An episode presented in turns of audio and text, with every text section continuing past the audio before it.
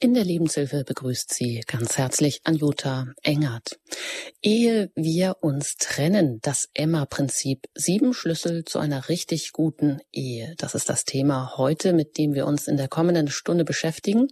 Und das ist auch der Titel des neuesten Buches von Susanne und Markus Mockler, die ich heute als Gäste auch ganz herzlich hier begrüßen darf.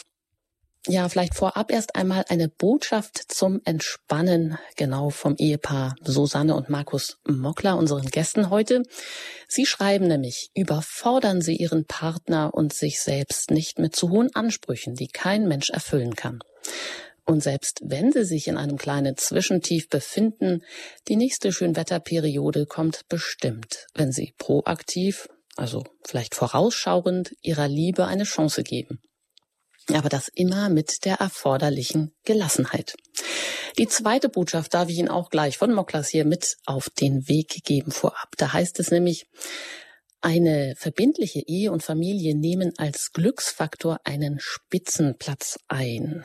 Und allein die Natur des Menschen fördert ja auch anhand der Sozialforschung die besten Argumente für eine dauerhafte Partnerschaft zutage.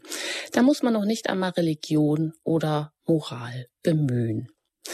So wie man jedem Übergewichtigen in der Regel raten wird, sich mehr zu bewegen und weniger Kalorien zu sich zu nehmen, so müsste man jedem Glücksuchenden empfehlen, die Ehe zu suchen. So das Ehepaar Mockler. Ja, und die dritte Botschaft möchte ich ja auch noch anschließen.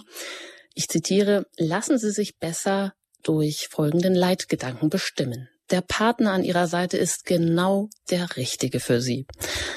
Auch wenn er Fehler und Macken hat, die haben wir ja alle. Aber mit dieser Selbstbestätigung im Hinterkopf kann ich doch meinen Partner immer wieder neu sehen und auf Entdeckungsreise gehen, was ich alles noch nicht von ihm weiß, seine Vorlieben, seine Liebessprache und so weiter.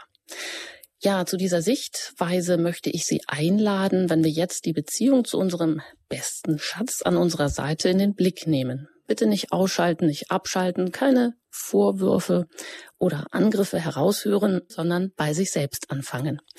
Denn dem Stillstand in unserer Ehe ist immer auch ein Rückschritt. Automatisch lassen wir im Bemühen um unseren Ehepartner nach. Aber immer können wir an der Qualität unserer Ehe arbeiten, denn die Verbindung zu unserem Partner kann auch noch nach Jahrzehnten gemeinsamer Ehe tiefer, schöner, erfüllter, ja sogar wieder verliebter und begehrenswerter und erotischer werden. Ja, soweit mal einen Vorgeschmack aus dem Buch, das Sie beide geschrieben haben, das Emma-Prinzip, sieben Schlüssel zu einer richtig guten Ehe, letztes Jahr herausgekommen. Herzlich willkommen, Susanne und Markus Muckler. Hallo. Hallo, guten Morgen.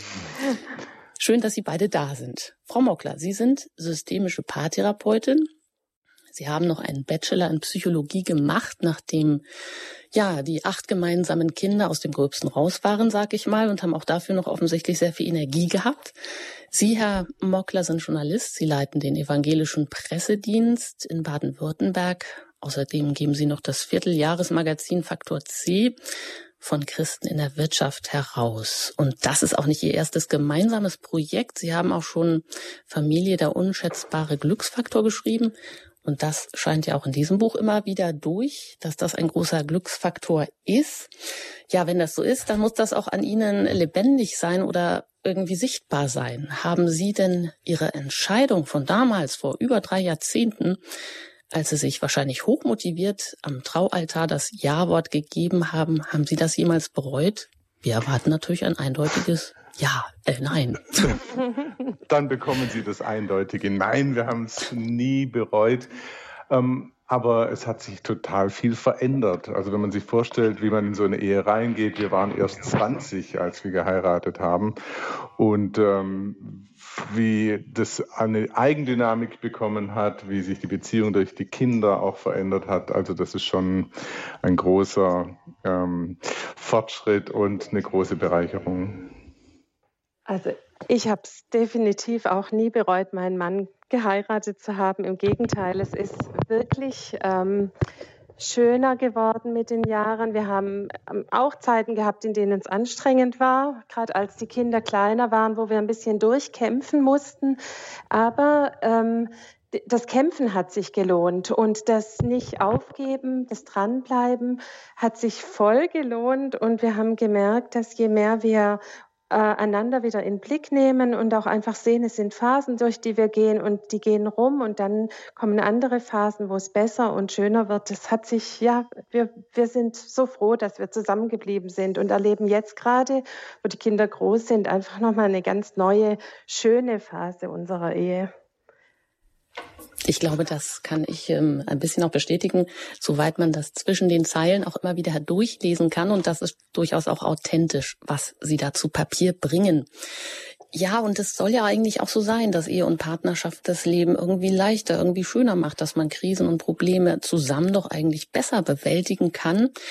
Und ähm, Sie schreiben ja auch und stellen heraus, dass rein statistisch gesehen Verheiratete länger geleben, gesünder leben. Aber andererseits zeigt ja die heutige Realität auch, dass immer weniger Paare dazu in der Lage sind, so eine dauerhafte Beziehung mit all den Herausforderungen, ich sage jetzt mal gewinnbringend, zu meistern. Ja, haben Sie denn jetzt ein neues Buch auf den Markt gebracht? Haben Sie damit auch irgendwie eine neue Idee entwickelt mit diesem sogenannten Emma-Prinzip? Wie sind Sie darauf gekommen? Also wir glauben schon, dass die Idee besonders ist oder wir sind davon überzeugt. Darauf gekommen sind wir eigentlich auch aus meiner Beratungspraxis oder aus unserer Erfahrung mit anderen Paaren. Wir sind vielen Paaren begegnet, die, äh, wo einzelne Partner für ihre Probleme den anderen verantwortlich machen. Also zu mir kommen Paare und haben im Prinzip den Anspruch, mach mal meinen Partner äh, besser, netter, arbeite mal an dem, damit es uns gemeinsam besser geht. Also diese Idee, ich könnte selber mich verändern und einen Schritt gehen und etwas an meiner Partnerschaft drehen, die haben nicht so viele, sondern die denken, der andere müsste anders werden. Und deshalb ist die Idee als solche schon besonders, dass man sagt, ähm, ja, ist eigentlich auch für Paare, bevor sie so in der tiefen Krise im Loch landen. Es ist nicht ein Krisenbewältigungsbuch, sondern ein Ermutigungsbuch vorher. Und dass wir sagen, bevor es euch richtig schlecht miteinander geht, bevor ihr überhaupt in ein Loch fallt, ähm, fang du an, was zu verändern. Wenn du merkst, mein Partner driftet so ein bisschen von mir weg oder wenn du merkst, meine Gefühle werden ähm, kühler, ich, ich habe nicht mehr diese Intensität mit meinem Partner, Klar, das gibt es, dass es mal ganz intensiv und eng ist und auch mal ein bisschen nebeneinander hergeht. Aber wenn es so auseinanderdriftet, dann mach was, dann drehe an einem Schlüssel, damit es wieder besser wird. Also wir sind überzeugt, dieses, äh, dieser Ansatz ist besonders und dieser Ansatz ist auch besonders wirksam. Mhm. Herr Mockler, wie sind Sie denn auf Emma gekommen? Da denkt man ja erstmal an diese Frauenzeitschrift Emma. Und was heißt das eigentlich? Weil Sie schreiben ja selber in dem Buch irgendwo, ähm, dass sie, äh, ja, warum muss man denn weitere 213 Seiten in dem Fall äh, schreiben oder mit Weisheiten füllen, deren Substrat auf einen Bierdeckel ausreichend Platz hätte? Das haben Sie mal gesagt, so zu anderen Eheratgebern. Jetzt schreiben Sie selber ein. Habe ich über ein anderes Buch geschrieben. Ja, das stimmt. Also es geht eigentlich um Memorierbarkeit. Wir beide halten viele Vorträge und wenn Sie selber schon in Vorträgen saßen, dann fragen Sie sich am Ende des Abends oder in der Woche darauf, ja, was haben die eigentlich gesagt? Wie bleibt da was hängen? Also Memorierbarkeit heißt, die Leute können sich noch was an erinnern. Und da haben wir gedacht, Mensch, wie könnten wir das hinkriegen, dass jemand rausgeht und wenn er sich rückbesinnt auf den Abend oder den Vormittag, eine Substanz zu bekommen. Und deswegen haben wir dieses Akronym, also ein Wort, das aus äh, einem Satz in Anfangsbuchstaben zusammenfasst, gebildet. Das heißt Emma. Und Emma steht für einer muss mal anfangen. Einer muss mal anfangen mit verschiedenen Dingen, das haben wir im Buch dann beschrieben. Aber jeder, der rausgeht, kann eine Woche später, wir treffen Leute ein Jahr später, die sehen uns und sagen, ach, ihr seid die mit Emma, einer muss mal anfangen. Und schon haben sie so einen kleinen Schlüssel, wie sie ihre Ehe besser machen können.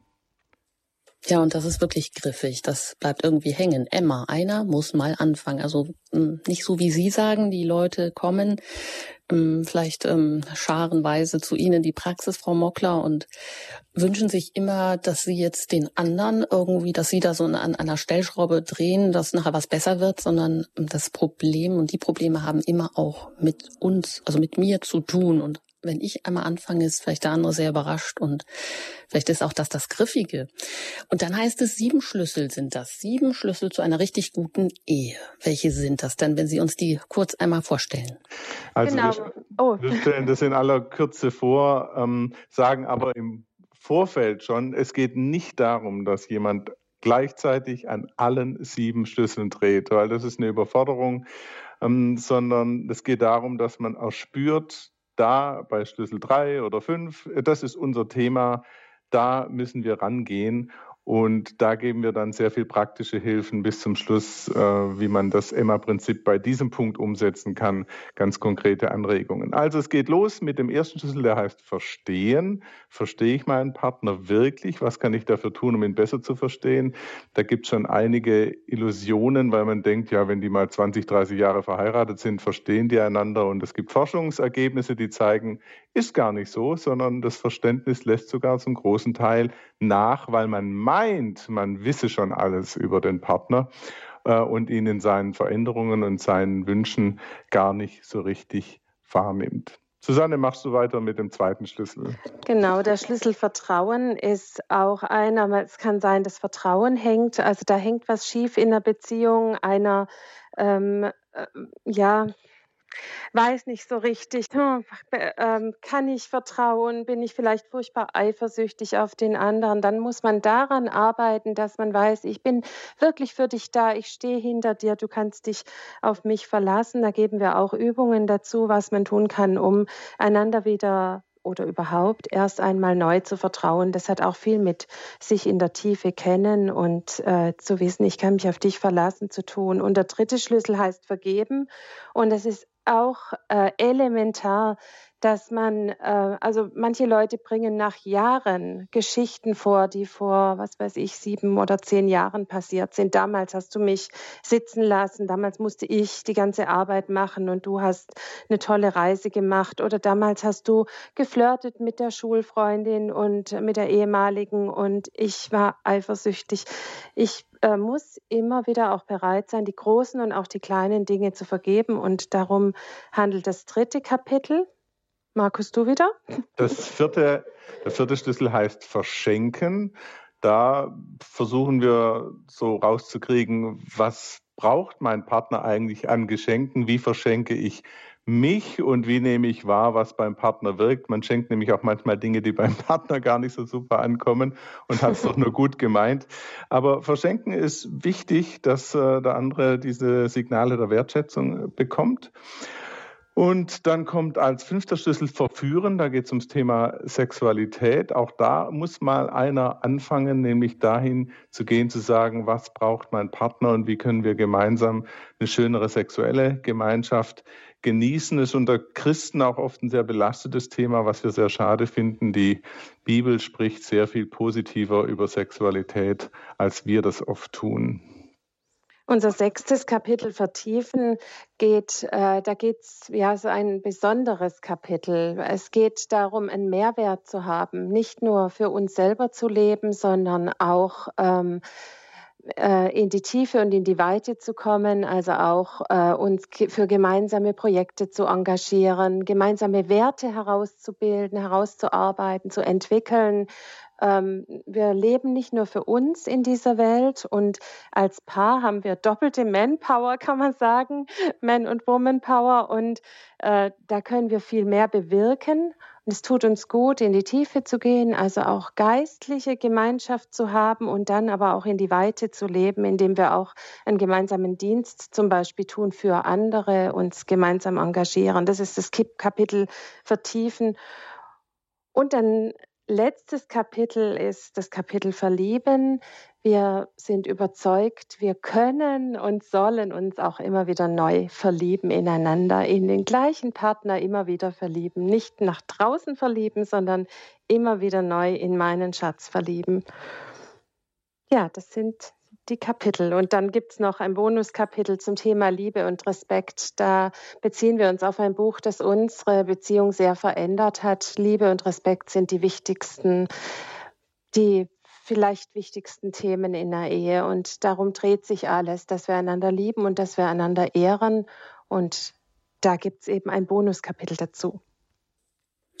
Ja, das sagen Sie, Susanne und Markus Mockler, die heute hier zu Gast sind in der Lebenshilfe zum Thema Ehe wir uns trennen. Das Emma-Prinzip, so lautet der neueste Titel Ihres gemeinsamen Buches, Sieben Schlüssel zu einer richtig guten Ehe. Und Emma, Sie sagen das ist ein Akronym, das bedeutet so viel wie einer muss mal anfangen, weil Sie doch die Erfahrung gemacht haben, Sie halten viele Vorträge und fragen sich, was ist denn hängen geblieben? Was nehmen die denn eigentlich davon mit? Und das ist sicher so ein Begriff, der hängen bleibt und ähm, etwas, was man jeden Tag neu sich fragen kann, wenn irgendwo doch nicht immer alles so ganz rund läuft. Ja, Sie haben jetzt zuletzt gesagt, bei dem siebten Schlüssel verlieben. Sie beide sind über drei Jahrzehnte verheiratet. Sie haben wahrscheinlich mit acht Kindern und Berufstätigkeit und äh, nochmal Studium anfangen und leitende Funktionen und so weiter äh, schon, ja, und ähm, gemeinsame Projekte wie Ten Great Dates hatten, das haben Sie ja auch ähm, für, die Deut für den deutschsprachigen Raum sozusagen öffentlich gemacht, DVDs gedreht, sind da so sehr engagiert und sagen nun verlieben, das geht immer wieder neu. Und ich denke, da ist es wahrscheinlich schon so ein vielleicht so in den Köpfen vieler ein No-Go, die sich fragen, wie soll das denn gehen? Ich kenne doch den anderen, aber Herr Mockler hat immer gesagt, ja, die, äh, die Statistik oder die Forschung sagt das Gegenteil. Man hat ihn fest in eine Schublade gezurrt, zugemacht und man lernt gar nichts mehr kennen. Was kann man denn nun tun, um sich neu zu verlieben? Oh, da kann man sehr vieles tun. Der Einstieg ist eine Perspektive, ähm, nämlich die Frage, wer hat Priorität in meinem Leben? Wenn ich erwarte, dass mein Partner so neben mir herläuft und funktioniert, dann ist es eine Gemeinschaft, die ja eher so funktional ausgerichtet ist. Wenn ich sage, hey, das ist der Mensch an meiner Seite, der sein Leben mit mir teilt, das ist der Mensch, den mir Gott geschenkt hat und an die Seite gestellt hat, dann sehe ich ihn schon mal mit ganz anderen Augen an. Und dann versuche ich ihn einfach neu zu entdecken und versuche ihm ja auch Signale zu senden. Neu verlieben kann ich mich dadurch, dass ich einen Liebesbrief schreibe. Neu verlieben kann ich dadurch, dass ich ein Geschenk mache und ähm, gemeinsame Aktivitäten tue. Neu verlieben kann ich mich schon dadurch, dass ich mal aufschreibe, wie dankbar ich bin für all das, was mir dieser Partner im Leben geschenkt hat. Also da fängt es an mit dem Thema Dankbarkeit. Es ist ein Hammerthema für Ehepaare. Ähm, dankbar zu sein. Es gibt Studien von der Universität von Georgia, die sagen, eine Ehe, die von Dankbarkeit geprägt ist, ähm, die ist nahezu unkaputtbar und es gibt einen gewissen Teflon-Effekt, nämlich dass alles, was sonst auf diese Ehe einprasselt an Finanzproblemen, an anderen Schwierigkeiten, dass es nicht haften bleibt, weil die dankbar füreinander sind und wer für den anderen dankt, der sieht ihn auch mit anderen Augen. Deshalb ähm, ist da schon ein super Einstieg, sich auch nach 20 oder 30 oder 40 Jahren neu in seinen Ehepartner zu verlieben. Ja, was auch äh, sehr hilfreich ist, äh, um sich neu zu verlieben, ist, wenn Paare ganz bewusst ihren Paarmythos pflegen. Also ganz bewusst ihre Liebesgeschichte erzählen, sich gegenseitig erzählen, sich zurückerinnern. Warum habe ich mich eigentlich in dich verliebt? Wie war das damals, als ich dich zum ersten Mal gesehen habe? Was ist mir aufgefallen? Warum warst gerade du derjenige aus den vielen Menschen um mich herum, die vielleicht auch in Frage gekommen wären. Warum gerade dieser eine? Und das weckt manchmal dann so auch die, die Erinnerung und die Gefühle von damals flammen wieder auf. Die kann man sich dann auch so ein Stück bewahren und wieder neu aufleben lassen. Also wir erzählen uns immer mal wieder, wie es damals war oder was wir damals Witziges gemacht haben oder wie unsere Hochzeit war, was wir da Lustiges erlebt haben und solche Dinge. Das hilft uns, ähm, auch diese schöne Liebesgeschichte, die wir miteinander haben, warm zu halten. Und auch wenn dann mit den Jahren so das Moos oder der Staub sich entwickelt auf der Beziehung und manches vielleicht auch Unschöne hervortritt, das, ähm, wir haben als Menschen so eine Neigung, das Unschöne stärker zu sehen oder das Ungute stärker zu betonen als das Gute. Und deshalb auch eben diese Haltung der Dankbarkeit und dieses Erinnern an das, was ist mir eigentlich wirklich lieb und wichtig an dir. Also auch ganz bewusst die Entscheidung, ich möchte nicht nur das Negative sehen, sondern ich möchte das Gute im anderen sehen, ich möchte das Schöne sehen, ich möchte das Liebenswerte entdecken am anderen. Da kann man sich schon drin schulen. Ähm, wir haben so ein bisschen eine Tendenz, ähm, rumzunörgeln und unzufrieden zu sein. Gerade wir Deutschen haben so eine Nörgeltendenz. Und gerade da muss man auch sagen, ich möchte anfangen, wieder das Gute im anderen zu sehen und die positiven Punkte zu betonen. Wer da ein Problem hat, der soll da mal wirklich Tagebuch schreiben, jeden Abend ein paar Sachen reinschreiben, die gut waren heute am anderen, für die ich dankbar bin. Sie schreiben ja auch an anderer Stelle den anderen Brutto lieben. Wahrscheinlich ist die ähm, äh, die Nörgelbahn oder die ja so äh, Menschen, die wirklich da in so einer in so einer ewig Schlaufe fest sich festfahren. Das ist wahrscheinlich auch ein großes Thema, das Sie ja auch dann ausführlich behandeln. Wie kann man den anderen Brutto lieben? Aber wenn es geht darum, sich neu zu verlieben, sagen Sie, ist es wichtig, den Paarmythos zu pflegen, einen vielleicht ein besonderes Ritual zu finden und sich auch immer wieder an diesen Anfang rückzuerinnern. Wie war das eigentlich damals schön? Oder Dankbarkeit, sagen Sie, Herr Mockler, als Hammerthema, weil es unkaputtbar macht, wer mit dieser täglichen Dankbarkeit durchs Leben läuft. Und das, sagen Sie beide, kann man sich auch ein Stückchen antrainieren. Das geht. Nur muss man wahrscheinlich immer wieder den Impuls haben, da dran zu bleiben. Und dann äh, haben Sie ja auch einen großen Wert gelegt auf die vier folgenden Schlüssel, die da heißen, sich verschenken, verführen, vertiefen, verlieben. Und Sie haben auch schon gesagt, Herr Mockler, dass die Bibel, also die Liebe und auch die erotische Liebe, die körperliche Liebe viel positiver sieht, als wir das oft so in religiösen Kreisen tun. Ja, und kann man denn sagen, vielleicht neigen sogar manche Paare dazu, dass sie sagen, okay, jetzt werden wir älter, körperliche Eins werden, geht nicht mehr so gut, ist jetzt irgendwie alles anders, vielleicht können wir das beiseite lassen. Oder ist das im Gegenteil vielleicht ganz wichtig, dass das körperliche Einswerden in der Sexualität, also auch noch nach, nach Jahrzehnten so ein wichtiger Indikator für eine glückliche Ehe ist?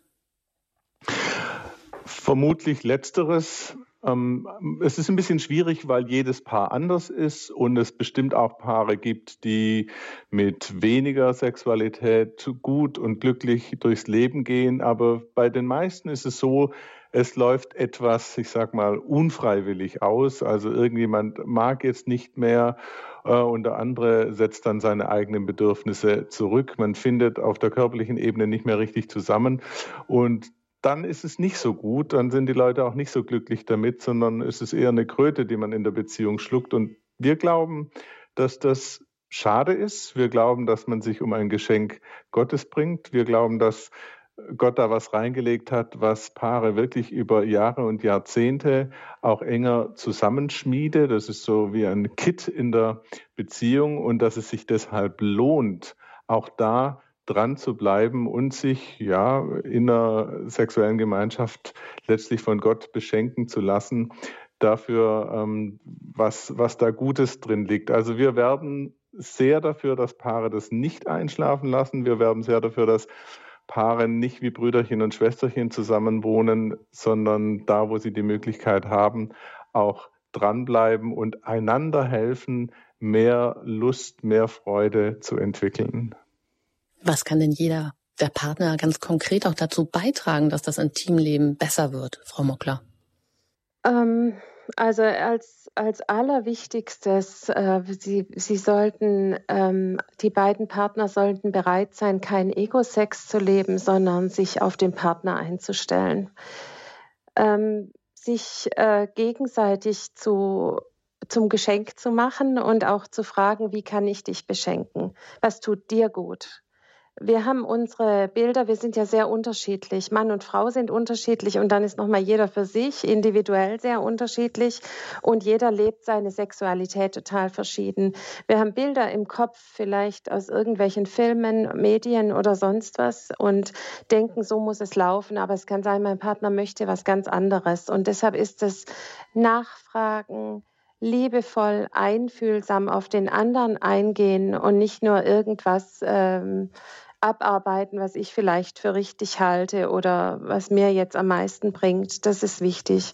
Also der, letztlich auch eine gute Kommunikation kann helfen zu einem guten Liebesleben.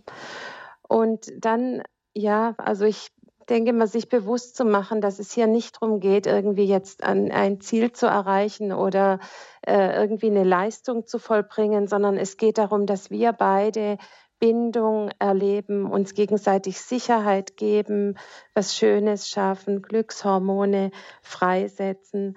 Ähm, und da braucht es Zeit dafür. Da braucht es auch vielleicht Zeit, die im Kalender dafür eingeräumt wird. Die, äh, das geht nicht auf die Schnelle. Und es äh, braucht ein, einfach auch einen, einen Willen. Ich möchte jetzt dir dieses Geschenk machen. Ich bin bereit dazu, ja. Wir meinen ja auch heute in der Gesellschaft, wir wären so frei und freizügig. Aber die ganzen Anforderungen und Bilder, die sich ergeben, auch die Freizügigkeit im Hinblick auf Pornografie etc., sind das nicht auch ganz schön viele Lusttöter, Herr Mockler? Das weiß ich nicht, ob sie Lusttöter sind, aber sie setzen falsche Skripte in die Welt, also quasi Vorbilder, denen man meint, folgen zu müssen, wo man meint, es müsste alles so laufen. Bei Pornografie ist es ja relativ klar, dass äh, so ein Bild äh, gemacht wird, Männer können immer und Frauen wollen immer und ähm, das Ganze zu einer Art Leistungssport gemacht wird, was mit der Realität ja nichts zu tun hat. Ähm, also da sind die Gefahren größer, glaube ich, an dieser Stelle. Ähm, Andererseits können wir natürlich froh sein, dass wir heute gewisse Freiheiten haben und dass man mit bestimmten Dingen ein bisschen lockerer umgeht, dass wir dieses Thema aus der Verklemmtheit herausholen können, was uns nicht immer gelingt, auch in der modernen Gesellschaft nicht. Ähm, aber es gibt doch viel mehr Chancen als früher, wo das alles äh, schon sehr im abgedunkelten und Taburaum verortet war. Mm, Frau Mockler, wenn Sie sagen, wichtig in der Sexualität ist vor allem kein Ego-Sex, sondern sich auf den anderen einstellen, sich gegenseitig beschenken, sich als Geschenk wahrnehmen. Ich denke, vielleicht haben häufig Frauen auch die Schwierigkeit, ähm, wenn sie auch lange das Familienleben praktizieren, viele oder mehrere Kinder haben, dann diese hohe Kunst des Loslassens und der Hingabe äh, nochmal vielleicht neu zu erlernen. Wie ist das denn möglich? Ja, da liegt sogar auch ein, äh, ein Problem drin, dass wir ähm, Mütter äh, eigentlich auch fast einen Teil dieser emotionalen Bedürfnisse äh, dieser vielleicht sogar fast erotischen Bedürfnisse auch durch unsere Kinder, durch unsere Säuglinge befriedigt bekommen. Also das Saugen ist ein lustvolles Gefühl, die Nähe, die, der Hautkontakt, da wird viel schon durch das Kind befriedigt. Das macht die Männer zum Teil auch ein Stück weit berechtigt eifersüchtig. Uns Frauen macht das ein Stück weit satt. Es erschöpft uns auch, weil wir uns so viel kümmern, äh, dass wir jetzt uns nicht auch noch um den Mann kümmern müssen. Und da verkümmert dann die Sexualität in dieser Phase. Also ich habe viele Paare, die nach einem oder zwei Kindern nicht mehr miteinander schlafen, habe ich viele Paare erlebt. Und ähm, da, das ist so, wir Frauen äh, müssen dann auch ähm, unsere äh, Körperlichkeit ein Stück weit neu entdecken, auch ein Ja dazu finden, uns auch pflegen, uns selber Gutes tun, indem wir uns ja auch schön sein dürfen. Es tut uns auch gut, wenn unser Mann uns sagt, du bist schön und ich mag dich so, wie du bist. Ähm, und es ist wirklich auch hier wieder eine Entscheidung, eine Kopfsache. Ich möchte nicht nur für meine Kinder hier meine Nähe und Wärme geben, sondern mein Partner braucht es auch und dem möchte ich das auch schenken. Und ich darf mir auch selber dabei nehmen. Es darf auch mir gut tun. Es ist nicht nur, ich bin nicht nur Objekt, also wie es in der Pornografie oft ist, dass die Frauen das Sexobjekt sind, sondern ich darf hier hinfühlen, ich darf mir das gönnen, ich darf hier nehmen und Kraft tanken. Diese Haltung haben wenig Frauen. Viele Frauen fühlen sich als Lustbefriedigerin ihres Mannes heute immer noch. Und da darf man umdenken und darf äh, auch ein Stück weit, ähm, also das ist dann kein Ego-Sex, sondern es beschenkt den Mann, wenn die Frau sich auch ähm, gut fühlt dabei und es auch genießen kann. Das heißt, viele Dinge spielen sich eigentlich im Kopf an, äh, ab, Entschuldigung, und ja, sind dann auch ist, äh, eigentlich doch dann erlernbar oder auch verlernbar oder umlernbar. Also man kann da auch andere sozusagen Gedankenautobahnen ansteuern. Ist dann letztendlich eigentlich der Kopf vielleicht sogar das größte Sexualorgan und haben wir von daher auch viele Steuermechanismen selber ein bisschen in der Hand, also auch eine positive Botschaft? Das mag, äh, das, das ist so. Tatsächlich vieles spielt sich im Kopf ab. Vor allem auch viele Blockaden spielen sich im Kopf ab. Und manchmal müssen Blockaden gelöst werden, bevor man frei äh, sein kann. Das sind manchmal Belastungen aus vorhergehenden Beziehungen, Vorerfahrungen, missbräuchliche Erfahrungen, Erfahrungen mit irgendwelchem pornografischen Material, das man in der Hand hatte und, und solche Dinge. Und das sind dann Blockaden, Denkmuster, die man lösen muss, bevor man frei wird, sich auf seinen Partner einzustellen und auch sich den Genuss zu gönnen und in Freiheit zu genießen. Das auf jeden Fall. Ja, soweit Susanne und Markus Mockler, die heute hier zu Gast sind in der Lebenshilfe bei Radio Hora mit dem Thema äh, ehe wir uns trennen, das Emma-Prinzip. Emma heißt so viel wie einer muss mal anfangen. Sieben Schlüssel zu einer richtig guten Ehe. Ein Buch, was Sie beide ähm, herausgebracht haben und mit vielen Anregungen versehen haben, mit vielen Erfahrungen auch. Und einer dieser Schlüssel ist ja, heißt auch vertiefen. Und da geht es darum, was unsere Seelen einander näher bringt. Das wollen wir gleich nach der Musik in Angriff nehmen. Aber an dieser Stelle darf ich auch Sie schon einladen, die Sie uns zuhören. Wenn Sie Fragen haben, dann scheuen Sie sich nicht anzurufen. Ja, wie geht das? Partnerschaft, ähm, besser leben, glücklich auch noch nach Jahrzehnten sein, sich vielleicht auch neu verlieben. Erzählen Sie uns Ihre Erfahrungen oder auch Ihre Fragen. Sie können sie gerne hier einbringen unter der 089 517 008 008. Wenn Sie vielleicht außerhalb von Deutschland anrufen oder mobil unterwegs sind, dann wählen Sie zuerst die 0049 und dann 89517 008 008.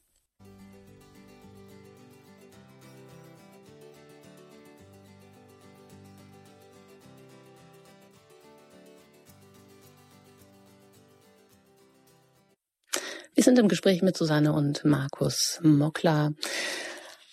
Ein Ehepaar, was gemeinsam ein Buch geschrieben hat, das Emma-Prinzip, sieben Schlüssel zu einer richtig guten Ehe. Frau Mockler ist systemische Paartherapeutin, hat den Bachelor in Psychologie nach acht Kindern noch gemacht. Herr Mockler ist Journalist, leitet den evangelischen Pressedienst ja, ich glaube, dem Moklas ist es auch ein wichtiges Anliegen, dass das, was wir hier tun, nicht so den Beigeschmack des Schweren hat und äh, gleich sich Vorwürfe reinmischen und das alles so nach Arbeit riecht und schmeckt, sondern das soll eigentlich eine Prävention auch sein, damit es einfach besser läuft. Und deshalb ähm, schreiben Sie auch ähm, in dem Schlüssel vertiefen, damit es besser läuft, kann man auch äh, gucken, wie, ja, wo, wo schwingen denn unsere Seelen und wie kann man auch da zu einer besseren Seelenverwandtschaft kommen. Das wollen wir gleich besprechen. Vorab darf ich aber auch schon den ersten Hörer aus Dresden begrüßen. Hallo, guten Tag. Ja, guten Tag. Ja, ich finde das Thema sehr existenziell. Äh, für uns, wir sind schon ziemlich bejahrte Ehepartner und äh, ja, das Thema Sexualität spielt natürlich auch eine große Rolle und auch Gedanken in der Richtung, ja, sollte man damit aufhören und so, so beiseite legen, das ist ja doch kompliziert, nicht? Und aber ich muss sagen, also mir persönlich hat sehr geholfen die intensive Beschäftigung mit dem Ehesakrament. Und da verdanke ich auch einigen Vorträgen, in Radio Horeb eine ganz neue Sicht. Ich habe das gar nicht so, äh, so hoch bewertet, aber die Tatsache, dass man nicht allein zu zweit ist, sondern dass da noch die Hilfe von oben, von Gott, von Jesus dabei ist, die schafft eine ganz neue Perspektive. Das wollte ich nur dazu sagen noch. Vielen Dank. Dankeschön, das werden wir hier gleich noch aufgreifen. Und ich möchte es direkt an das Ehepaar Mockler weitergeben. Der Faktor, der Dritte im Bunde. Wie wichtig ist das? Natürlich setzt voraus, dass man das auch äh, wahrnimmt und weiß, oder? Also dazu gibt es auch interessante Studien, zum Beispiel, dass Paare, die miteinander beten, kaum trennungsgefährdet sind. Wenn ein Paar eins darin geworden ist, ähm, zu Gott zu beten, dann ähm, bringt es so viel Gemeinschaft und so viel äh, Verbundenheit. Es ist also sehr, sehr stark. Und wir glauben auch, dass Gott, der uns geschaffen hat, Interesse hat an unserer Gemeinschaft und an gelingenden Ehen. Wenn ich den Begriff Ehesakrament hier mal aufgreifen darf, dann würde ich sagen, wenn die Ehe etwas ist, wo was vom Heil Gottes sichtbar wird, dann haben wir als Christen natürlich auch eine Verantwortung, dass in unseren Ehen etwas vom Heil sichtbar wird. Und auch deswegen ist uns das Emma-Prinzip so wichtig, weil wir Ehen helfen wollen, dass sie stärker werden, dass sie was ausstrahlen und dass was von der Liebe Gottes auch sichtbar wird in dieser Ehe. Ja, vielen Dank für diesen Anruf. Und den äh, Beitrag, den Sie da jetzt hier, der bisher vielleicht noch ein bisschen gefehlt hat, noch gebracht haben, dass das natürlich auch ein ganz wesentlicher Schlüssel ist, da, dass wir nicht alleine unterwegs sind, dass uns auch dieser, dass die Gewissheit mit Gott im Bund zu sein, natürlich eine große Sicherheit geben kann. Ja, und Sie können uns weiter anrufen unter der 089 517 008 008. Ja, und ähm, Sie haben auch schon gesagt, die Sexualität, die ist auch, die ist ein Geschenk, um das man sich nicht bringen sollte, auch wie ein Kind. Und bringt sie vielleicht auch eine tiefere Seelenverwandtschaft oder setzt sie eine Seelenverwandtschaft voraus? Was meint der Schlüssel vertiefen? Ähm, vertiefen, da geht es uns äh, tatsächlich darum, dass wir ähm, Werte teilen, dass wir in, äh, dass, dass wir ähm, über wichtige, elementare Dinge uns austauschen, dass unsere Gespräche nicht nur an der Oberfläche bleiben, dass wir nicht nur Smalltalk machen. Das ist nett, das ist gut, das kann ich aber auch mit jedem anderen Menschen, mit jedem Nachbarn machen. Aber dass wir miteinander in die Tiefe kommen, dass ich verstehe, was meinen Partner bewegt und auch wie er denkt über gewisse moralische, ethische Fragen, über ähm, ja, existenzielle Fragen da kann man unglaublich mehr zueinander rücken. Und das fällt Leuten total schwer. Also wir erleben viele Paare, die an der Oberfläche bleiben und die das auch ein Stück weit vermissen oder die miteinander ausgehen und sagen, ja, was sollen wir denn jetzt miteinander reden? Wir haben da dann auch Ideen in diesem Kapitel, wie man tatsächlich ähm, sich da auch wie, wie so Krücken, man könnte zum Beispiel mal, jeder könnte mal drei Themen aufschreiben, über die er gerne mal reden will. Was weiß ich, ich möchte gern mal über ähm, über Umweltschutz reden oder ich möchte mal über ähm, irgendwelche ethischen Fragen mit dir reden. Also eine konkrete Frage, die ich aufschreibe. Und dann können wir sagen, wir nehmen diese Kärtchen mit, gehen aus und dann reden wir darüber und tauschen uns aus und du erzählst mir mal, was denkst du darüber? Das ist so spannend, weil das, das führt zu einer Herzens-, zu einer Seelennähe, die in eine andere Dimension führt. Und dann ist bei Vertiefen für uns auch wichtig, aber Markus, kannst vielleicht du erzählen, dass wir auch ein gemeinsames geistliches Leben einfach anstreben und, und leben wollen. Genau, wir beobachten auch bei vielen christlichen Paaren, die gehen sonntags Gottesdienst oder Messe, die versuchen Veranstaltungen unter der Woche, aber wenn es darum geht, im Hause als Paargemeinschaft zu pflegen, da bricht es dann weg. Das schaffen ganz viele, auch wenn sie noch so fromm sind, das schaffen sie nicht. Und da haben wir gedacht, das ist eigentlich schade, Gibt es Schritte, die einen in diese Richtung des gemeinsam gepflegten Glaubens zu Hause führen? Und das haben wir auch mal so aufgelistet. Also ich denke, viele Paare schaffen noch ein Tischgebet, was wir sehr gut finden. Auch wieder die Haltung der Dankbarkeit Gott gegenüber ähm, für das, was er uns kredenzt. Äh, und dann kann man aber noch Schritte weitergehen. Vielleicht kann man einen Vater unser miteinander beten. Vielleicht schafft man es, einen kleinen Abschnitt aus der Heiligen Schrift miteinander zu lesen. Und wir sind da sehr, sehr für die Politik der kleinen Schritte. Also da sollte nicht jemand sagen, ab morgen eine Stunde Hausliturgie von 19 bis 20 Uhr, was dann übermorgen schon wieder abbricht, weil irgendein Kind dazwischen funkt, sondern lieber zu sagen, ab morgen fünf Minuten nach dem Essen noch eine kleine Familienandacht oder einen geistlichen Impuls aus einem guten Buch, das wir vorliegen haben, ein Vater unser. Und das machen wir mal ein paar Wochen oder Monate und dann schauen wir weiter. Es tut auf jeden Fall Paaren unendlich gut, wenn sie das leben, dass sie gemeinsam vor Gott sind, wenn sie das leben, dass sie einander als Geschenk Gottes betrachten. Und da ermutigen wir unbedingt dazu, dass Paare hier auch weitere Schritte gehen. Ja, und ich ermutige Sie auch dazu, sich durchaus auch hier in der Sendung zu melden und das Ganze vielleicht auch als eine Chance, ein Geschenk zu sehen. Sieben Schlüssel zu einer richtig guten Ehe, das Emma-Prinzip. Einer muss mal anfangen. Sie erreichen uns unter der 089 517 008 008. Herr Mockler, Sie haben mit Ihrer Frau zusammen eben dieses Buch geschrieben im Wissen darum, dass Männer oft gar nicht begeistert sind, wenn ihre Frau ankommt und sagen, du Schatz, guck mal, ich habe hier was ganz Tolles, das müssen wir jetzt unbedingt mal äh, machen. Da können wir ganz viele tolle neue Ideen und Impulse rausfiltern. Wie äh, bringt man denn Männer dazu, sich überhaupt mit der Frau auf den Weg zu machen, vielleicht sowas zu lesen, auf einen Vortrag zu gehen? Mm, so einen Eheabend mal irgendwie einzuführen.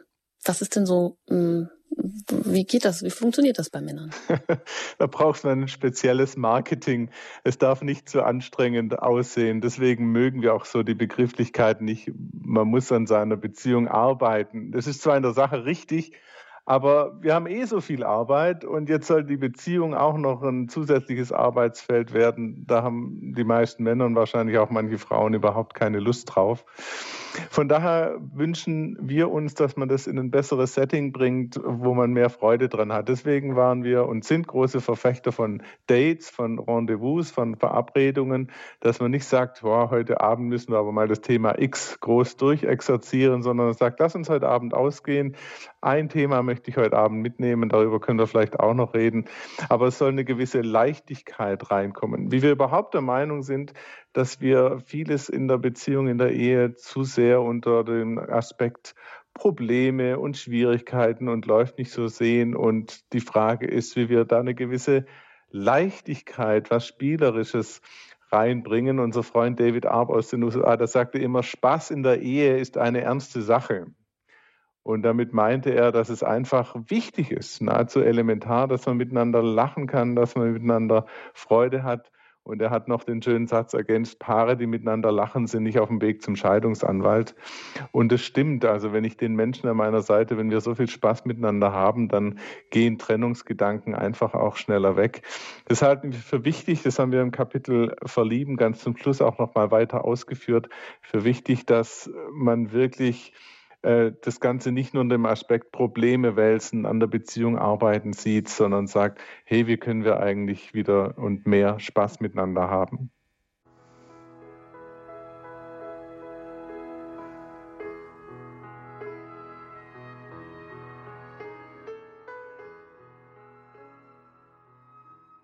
Vielleicht haben Sie die romantischen Klänge auch ein bisschen ins Träumen gebracht. Wie war das noch damals, als ich meinen größten Schatz kennengelernt habe? Was haben wir da uns angehimmelt? Was haben wir uns gemeinsam erzählt, sich auf diesen Weg äh, zurückzubegeben?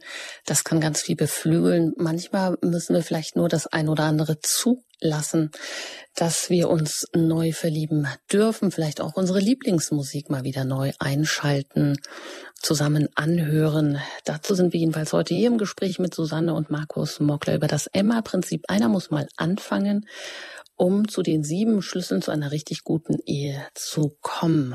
Und gemeldet hat sich aus dem Erzgebirge eine Hörerin, die ich hier recht herzlich begrüßen darf. Ich begrüße Hallo. auch herzlich das Ehepaar Mockler. Ich möchte einfach danken. Wir kennen äh, Sie ein Stück von der Idee her. Äh, ist so gut, wie Sie das Thema Ehe angehen und ähm, auch schon ein älteres Ehepaar. Und äh, für mich war es immer sehr wichtig, das Thema Ei, Vergeben, dass wir die Sonne nicht untergehen lassen, bevor wir einander verzeihen. Und ja, ähm, wir haben beide sehr viele Verletzungen mit in die Ehe genommen und sind an diesen Punkten oft auch immer wieder mal verletzlich aber dass wir trotzdem immer wieder einander vergeben und ähm, nicht so schnell hochgehen, das ist mein Problem oft. Und äh, dass wir trotzdem uns immer wieder die Hand reichen und sagen, ja, wir können das abladen vor dem Kreuz und dürfen wieder neu aufstehen, aufeinander zugehen und miteinander gehen. Vielen Dank, dass Sie nochmal ein konkretes Beispiel bringen für diesen Schlüssel, der hier vergeben heißt. Dankeschön. Und ja, das äh, Susanne und Markus Mockler schreiben ja auch vom Segen von Ehe und Familie. Dass die, der Partner kann ja auch sowas sein wie ein Universaltherapeutikum oder Sie sagen Universalprophylaktikum. Also wenn man Belastungen mit in die Ehe bringt, kann es ja durchaus auch sein, dass ich mich nicht sofort an den nächsten Therapeuten wenden muss, sondern dass schon ähm, der gemeinsame Ansprechpartner und der, der mich wirklich in der Tiefe verstehen kann, dass der da auch vieles ähm, ja auffangen kann, oder? Wie ist das gemeint mit dem Universaltherapeutikum? Also es bezieht sich auf viele Studien über den Gesundheitszustand von Menschen und da kristallisiert sich klar raus, dass Menschen, die verheiratet sind, ähm, weniger krank sind, höhere Lebenserwartung haben. Wenn sie krank sind, werden sie schneller wieder gesund. Ähm, das ist zum Teil so frappierend, dass man wirklich nur staunen kann. Also wir finden das so beeindruckend, dass wir uns schon gefragt haben, warum Krankenkassen nicht Ehekurse anbieten. Und zwar nicht, weil sie jetzt besonders auf Ehe stehen, sondern weil sie damit Geld sparen könnten. Sie müssten weniger für Krankheit ausgeben, weil die Leute gesünder wären. Da ist da die Prophylaxe sozusagen drin. Und da geht es wirklich um Ehen. Es gibt nochmal signifikante Unterschiede zwischen Paaren, die unverheiratet zusammenleben und denen, die verheiratet sind. Also manche würden sagen, dem Trauschein wohnt halt doch irgendwie ein Zauber inne. Aber was man empirisch belegen kann, ist, dass die Ehe für die allermeisten Menschen das Gesündeste ist und das, was ihnen am meisten Glück verspricht. Und dass äh, wir deswegen sind wir so, so heiß auch auf Ehe und glauben, es ist auch nicht nur ein christliches Thema, sondern es ist ein gesellschaftliches Thema. Also es ist gesund, es ist schön, es ist glücksbringend, verheiratet zu sein. Es tut uns gut, wenn wir eine gute Ehe führen. Deshalb sollten wir alles dafür tun, dass sie gut läuft und gut ist. Und trotzdem muss man aufpassen, der Partner ist natürlich nicht das Universaltherapeutikum in dem Sinne, dass er der Heilsbringer ist. Und das ist eine falsche Erwartung, die manche an den Partner haben. Du bist verantwortlich für mein Wohlbefinden. Du bist verantwortlich für mein Seelenheil. Wenn du lieb zu mir bist, geht's mir gut. Das ist ein völlig falscher und ein völlig überhöhter Gedanke. Davor möchte ich aus, ausdrücklich warnen. Ich bin überzeugt, wir können unsere tiefen Bedürfnisse und wirklich unser, jemand, der uns zutiefst versteht und zutiefst berührt, ist nur Gott. Das können wir nicht vom Partner erwarten. Und viele ähm, haben keine Beziehung zu Gott und legen deshalb diese Erwartung in den Partner hinein. Die Menschen möchte ich ausdrücklich ermutigen, suchen Sie Gott und suchen Sie den Kontakt zu ihm. Das wiederum kann unglaublich hilfreich sein, auch in Paarproblemen, wenn ich Gott mit einbeziehe, ihn anrufe, ihn bitte hilf doch, hier ist die Situation so verworren, so verknotet oder da komme ich nicht weiter, hilf doch, dass es uns wieder leichter und besser geht oder dass ich meinen Partner wieder verstehen kann oder dass ich wieder bereit werde, auf ihn zuzugehen. Solche Dinge. Schön, dass Sie diese, das noch ansprechen, diese überhöhten Anforderungen, mit denen wir es ja heute auch ganz oft zu tun haben. Aber das macht, glaube ich, auch deutlich, man sieht daran, dass das immer, wenn wir über ihr sprechen, auch eine Gratwanderung ist. Ne? Weil andererseits kann ja wirklich, also wenn man das vergleicht mit Menschen, die keinen Partner haben, dann ist doch der Partner auch schon ein so wertvoller Gesprächspartner, dass das, und so meinte ich es in diesem Fall, das oft ja einen anderen Gesprächspartner, den man vielleicht im Rahmen einer Therapie suchen muss oder einer, eines Seelsorgegesprächs, ist immer gut und wichtig und richtig, aber manchmal macht das ja einiges auch überflüssig in dem Sinne war ja, es gemeint, also ein positives, aber genau. Aber auf der anderen Seite muss man gleich wieder auch die andere Seite der Medaille in den Blick nehmen. Mhm. Richtig, danke. Einen weiteren Hörer darf ich noch hier begrüßen. Herr Deuter, guten Morgen. Ja, guten Morgen. Grüße Sie. Vielen Dank für die Sendung. Ähm, ähm, das war der letzte Punkt, den Sie gerade erwähnt haben, dass der andere mich glücklich macht. Das ist also sowas von wichtig für mich. Ich lebe eine Fernbeziehung mit jemand aus Südamerika. Ich war sehr oft, längere Aufenthalte hatte ich dort. Und es kam immer dasselbe zum Vorschein dass ich nach dem Motto dafür verantwortlich bin, dass es ihr gut geht.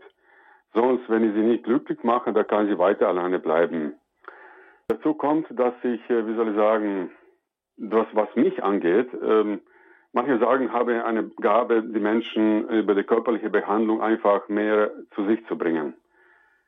Und das ist sehr oft passiert äh, und äh, das hat sie sowas von eifersüchtig gemacht. Und in Südamerika ist Eifersucht so normal wie Bier hier bei uns in, der, in, in der Gaststätte. Ja. Das ist eine Normalität bei Männern und Frauen. Und da hat sie von mir erwartet, dass sie sich so glücklich und wohl fühlt wie die anderen, äh, insbesondere Frauen. Aber das ist, das ist keine, keine sexuelle Beziehung, das ist eine körperliche Behandlung. Und das ist einfach, das ist etwas, was äh, jeden gut tut. Und die Leute wollen das einfach, wollen, aber das hat sie, wie soll ich sagen, immer in, wie im falschen Hals bekommen. Und das hat nur dazu geführt, dass ich immer in, in eine gewisse oder große Distanz zu ihr gehen müsste, um mich abgrenzen zu können und zu zeigen, ich kann dich nicht glücklich machen, das Glück ist in dir und das Glück kann ich nur in dir auslösen oder verstärken und dabei sein. Aber dich als Partnerin ist es für mich nur begrenzt möglich. Ich kann nicht dein Therapeut sein. Das eindeutig zu trennen, Therapeut und Partner. Aber das ist immer nach wie vor dabei geblieben, dass diese massivste Vorwürfe in meine Richtung sind, dass ich der Verantwortliche bin, der äh, dafür zu sorgen hat, dass es ihr gut geht. Meine Frage an Sie ist, was könnte ich da noch tun, außer, wie soll ich sagen, in diese gesunden Abgrenzung zu stehen? Hm, danke, Herr Deuter. Gerne. Ja, das ist an sich schon mal richtig, sich gesund abzugrenzen. In dem Fall in einer Fernbeziehung ist es natürlich auch schwierig, überhaupt ähm, so eine Kontinuität zu leben und auch, äh, äh das ist ja keine normale Beziehung in Anführungsstrichen, äh, die so aus dem täglichen Geben und Nehmen lebt, sondern das ist dann ähm, praktisch projiziert auf ein paar Stunden oder Wochen, die man zusammen ist und da muss dann alles laufen und da muss dann alles drin liegen. Das macht es natürlich viel schwieriger. Ne? Also sind sie schon in sehr herausfordernden Situation. Ich glaube, es ist auch noch wichtig, diese kulturellen Unterschiede zu sehen. Also es ist oft uns, für uns ja schon schwierig, sozusagen den Menschen, selbst wenn er im Nachbardorf aufgewachsen ist, in der Tiefe richtig zu verstehen. Ähm, die Bedürfnisse dieses, äh, dieser Partnerin in Südamerika richtig einzuschätzen, bedeutet auch, in diese Kultur noch tiefer einzutauchen, um zu verstehen, welche Signale was bei diesen Menschen auslösen. Da gibt es so horrende Unterschiede zwischen einzelnen Regionen, zwischen Ländern und Kontinenten. Also meine Beobachtung ist, ich bin auch relativ viel unterwegs gewesen, äh, dass man das immer wieder unterschätzt und vielleicht lässt sich manches einfach auch doch dadurch klären, dass man tiefer in die andere Kultur eintaucht. Ja, vielen Dank. Herr Dotter, ich hoffe, das hat Ihnen ein Stückchen weitergeholfen. Ja, vielleicht auch. Ja, Bestätigung geholfen, ja. Dankeschön. Danke, alles Gute Ihnen, auf Wiederhören. Und ja, vielleicht hier noch die Frage zum Abschluss Ehe und Familie. Ja, wenn das der Glücksfaktor sein soll, nein, Entschuldigung, zum Abschluss gibt es doch noch eine Hörerin und die will ich ja auch noch zu Wort kommen lassen, Frau Reichelmeier. Ich grüße Sie. Ja, grüß Gott. Also wir waren letztes Jahr in Frankreich, in Alençon, glaube ich, heißt es. Das. das war bei den Eltern von der Therese von Lisieux. Und äh, es ist ja bekannt, dass die eigentlich beide äh, ins Kloster gehen wollten. Und die wollten auch klösterlich dann leben in der Ehe und sich dann zwar kennengelernt haben, wollten auch klösterlich leben. Und dann hat aber ein Beichtvater zu ihnen gesagt, nein, sie sollen schon die Ehe leben. Dann haben sie ja viele Kinder bekommen. Und äh, und was das Besondere dann jetzt auch war, weil die haben äh, also nachdem ja beide also auch dann von dem Wohnhaus weg waren, wo die Frau dann schon gestorben war, äh, haben die dann eine Kirche neben das Wohnhaus gebaut und haben dann äh, praktisch, also das Schlafzimmer und die Kapelle von der Kirche, das ist auf einem Stockwerk und das ist direkt nebeneinander und das war praktisch so, also dieses Synonym oder diese Gleichbedeutung der Eucharistie, also des Sakramentes mhm. der Eucharistie und des Sakramentes des Ehelebens, dass das halt eigentlich gleichbedeutend ist. Das ist halt so diese Aussage, die man ja vielleicht. Vielen Dank, da sprechen Sie die Theologie des Leibes an. Dankeschön. Ja, genau. mhm. Wir sollen einander lieben oder die Männer sollen ihre Frauen lieben, wie Christus die Gemeinde geliebt hat. Da liegt so viel drin. Also und, und wir sollen letztlich die Liebe Jesu zur Welt spiegeln, wir wieder in unserer Ehe. Es ist ein, ein sehr hoher Anspruch, den ganz wenige wirklich so äh, leben und dessen sich wenige bewusst sind. Aber das ist genau, was mein Mann vorher gesagt hat. Deshalb sagen wir, wir als Christen haben auch eine Verantwortung. Wir sollen wirklich Gottes Liebe widerspiegeln, in dem, wie wir Ehe leben leben. Und das ist eine, ja, eine, äh, ein Anspruch, aber auch was, was uns anfeuern kann und was uns das große Geschenk und diese, ja, diese Riesendimension eigentlich bewusst macht. Wir wünschten uns, christliche Ehen wären nicht äh, so gefangen in ihren Problemchen, sondern würden wie Leuchttürme in dieser Welt stehen. Also dann glaube ich auch, muss man nochmal feststellen, dass sich die Kultur einfach sehr stark verändert hat. Glauben wir heute noch, dass Ehen auch im Himmel geschlossen werden? Glauben wir, dass bei der Ehe wirklich Gott zwei Menschen verbindet? Und wenn wir das glauben, sieht man das unseren Ehen an. Also die moderne Kultur sagt, naja, das sind zwei Leute, die glauben, das ist ganz schön, mit dem anderen den Rest des Lebens zu verbringen. Das ist nützlich und dann heiratet man. Die christliche Vorstellung geht viel, viel, viel weiter. Und da kommen wir halt an den Punkt, äh, prägen wir die Kultur oder prägt die Kultur uns? Im Moment habe ich den Eindruck, ist die Kultur erfolgreicher, wie sie die Kirche und Gemeinde missioniert. Aber wir haben als Christen auch eine Verantwortung, einen Gegenakzent zu setzen und zu sagen, soweit es an uns ist, wir versuchen eine richtig gute Ehe zu leben, eine vorbildliche. Wir versuchen eine Ehe zu leben, die anderen Lust macht aufs Heiraten. Äh, und auch deshalb ist uns dieses Emma-Prinzip äh, so ein Anliegen, damit man da auch konkrete Anregungen bekommt, hey, wie kann eigentlich meine Ehe besser werden und so auch eine, einen gewissen Leuchtturm in dieser Gesellschaft darstellen. Ja, und das geht eben selbst so weit, wie es dann in der Eucharistie geht, wo man mit dem Stück Brot Jesus in sich aufnimmt, eins wird, so wie die Ehe dann ein Abbild auch dafür ist ähm, und in dem Höchsten, wenn sie sich verschenken, körperlich und in allem seelisch, geistig eins werden. Und das ist ja auch eine wahnsinnig hohe Wertschätzung, ich glaube, die vielleicht auch gar nicht immer präsent ist. Also, wie Sie gesagt haben, die Liebe, die erotische, die körperliche, alle Dimensionen der Liebe, die werden hier richtig gefeiert, wie man das neudeutsch sagen könnte. ja, Mm, ehe wir uns trennen. Ja, wir wollen uns nicht trennen. Wir wollten hier heute ja auch ähm, über Prophylaxe, Prävention, ähm, das hört sich natürlich auch wieder sehr amtlich an, aber einfach gucken, was, was kann man alles in die Wege leiten, damit es richtig gut wird und wie kann man vielleicht auch seine Gedanken neu anbahnen. Aber für Paare, die nun äh, denken, boah, ja, Ehe und Familie Glücksfaktor und die dann äh, sich angucken und denken, boah, das ist jetzt bei uns gerade gar nicht so, äh, wie Sie ja auch zitieren in Ihrem Buch, auch wenn jetzt nicht gerade so die ähm, schöne Wetterperiode ist und gerade ein Tief ist, ja, wie können Sie noch ein bisschen ähm, was Positives mit an die Hand geben, wenn es auch gerade nicht so ist, dass wir hier nicht das Blaue vom Himmel herunterreden, sondern dass es wirklich geht? Also der Punkt ist eigentlich diese Schönwetterperiode. Da, da versuche ich nochmal das Denken ein bisschen in eine andere Richtung zu lenken. Viele erreichen wir mit dem Thema Ehe nicht, weil es ihnen gerade gut geht. Die sagen, was, da ist ein Eheabend, was, da ist ein Seminar, warum sollte ich da hingehen? Meine Frau und ich haben keine Probleme. So, super. Und dann geraten sie irgendwann in eine Krise und das geht jedem Paar so. Und dann ist es oft schon relativ spät. Dann hat einer vielleicht keine Lust mehr, sich da reinzuhängen oder sind schon Tatsachen passiert, äh, die es dem anderen schwer machen, zu vergeben oder zusammenzubleiben. Das geht alles ruckzuck. Deswegen ist unser Ansatz zu sagen, wenn es dir jetzt gerade gut geht, tu was dafür, dass es so bleibt, tu was dafür, dass es morgen sogar noch besser wird. Das wird dir auf jeden Fall helfen, auch die Krise, die bei jeder Beziehung im Laufe der Jahrzehnte irgendwann kommt, besser zu verkraften, besser zu verschmerzen. Also wir, wir halten es für, auch aus eigener Erfahrung, geradezu für leichtsinnig, dass man so oft sagt, wir brauchen das nicht, uns geht es gerade gut. Wir brauchen alle Ermutigung, Stärkung und wir müssen auch alle in den schönen Wetterphasen was tun, damit wir die Schlechtwetterphasen besser überstehen. Und da sehen wir auch eine große Herausforderung von Gemeinden, dass sie Ehepaare ermutigen und nicht nur äh, Krisen Sitzungen oder Beratungsangebote für die Krise machen, sondern ja, das war jetzt Ihre Formulierung vorher, dass sie im ganz normalen Kirchenjahr die Ehe feiern, weil sie Gottes Geschenk ist äh, und weil sie uns Menschen voranbringt. Vielen Dank. Vielen Dank Ihnen beiden. Susanne und Markus Mockler, dass Sie sich die Zeit genommen haben, auch als Paar hier heute Referenten zur Verfügung zu stehen in der Sendung über das Emma-Prinzip. Einer muss mal anfangen. Sieben Schlüssel zu einer richtig guten Ehe.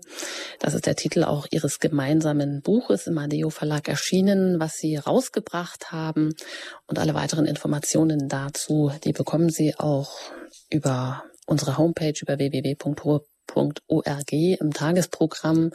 Im Infofeld sind alle weiteren Informationen, auch ähm, die der Praxis von Susanne Mockler, die ja systemische Paartherapeutin ist. Da werden Sie also weiter fündig. Vielen Dank Ihnen beiden und ich wünsche Ihnen alles erdenklich gut, Gute für Ihre Familie, für Ihre Ehe und vor allem auch für Ihre Arbeit, die Sie sich da so unermüdlich einsetzen für gute und gelingende Ehen. Vielen Dank und auf Wiederhören.